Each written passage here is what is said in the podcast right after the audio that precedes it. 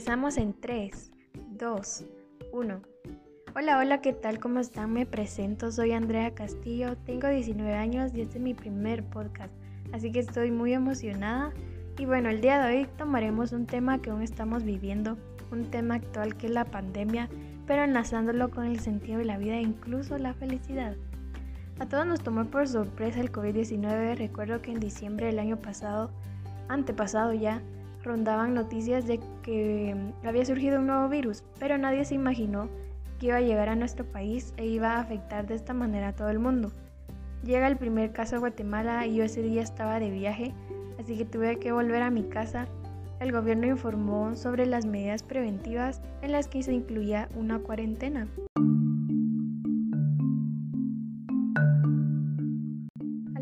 Fue algo extraño estar todo el tiempo en la casa, toda mi rutina había cambiado de un día para otro, fue como wow, pero también fue como ¿qué está pasando? Desde mi hora de levantarme hasta mi hora de dormirme, ya nada era igual. La universidad se adaptó a ese cambio y se establecieron las clases en línea. Solía levantarme temprano para ir a la universidad, pero ahora solo constaba de poner una alarma minutos antes de la clase. Pero realmente era difícil aprender a través de una computadora. Es completamente pesado pasar horas y horas sentados enfrente de ella. Aparte de que la carrera de por sí se trabaja un montón en la computadora la mayor parte del tiempo con los programas, eh, material interactivo y demás. Así que eh, aquí es donde empieza a surgir una serie de pensamientos nuevos. Al tener un poquito más de tiempo libre, eh, reflexionaba bastante de lo que estaba pasando. Recuerdo que pensaba mucho en el futuro, si iba a durar la cuarentena, si ya iban a, crear una vacuna preventiva. También dudaba si realmente lo que estaba aprendiendo era lo que tenía que aprender porque lo sentía todo muy monótono. Los catedráticos tuvieron que adaptar sus clases a una modalidad virtual y todo era totalmente diferente. Llegó un punto en donde me decía a mí misma, ¿vale la pena seguir con esta rutina aburrida? No le encontraba sentido a nada y el desánimo se estaba apoderando de mí. Y ahora que lo analizo, mis pensamientos estaban demasiado pesimistas y mi vida no tenía sentido. Esto me lleva a mencionar a Nietzsche, el cual fue el primero en utilizar esa expresión. Dicen que si uno se hace esa pregunta es cuando la vida no tiene sentido o dudamos que tenga un sentido. Y yo por más que hiciera el intento, esa idea no se me iba de la cabeza. Mis padres se dieron cuenta de que estaba decaída, así que todos los fines de semana almorzábamos una comida súper rica en familia. En ese entonces vivía con mi tía, con mi abuela, con mi prima, mis papás y mi hermano. Éramos un grupo bastante grande. Aquí es donde fue cambiando poco a poco ese chip que tenía.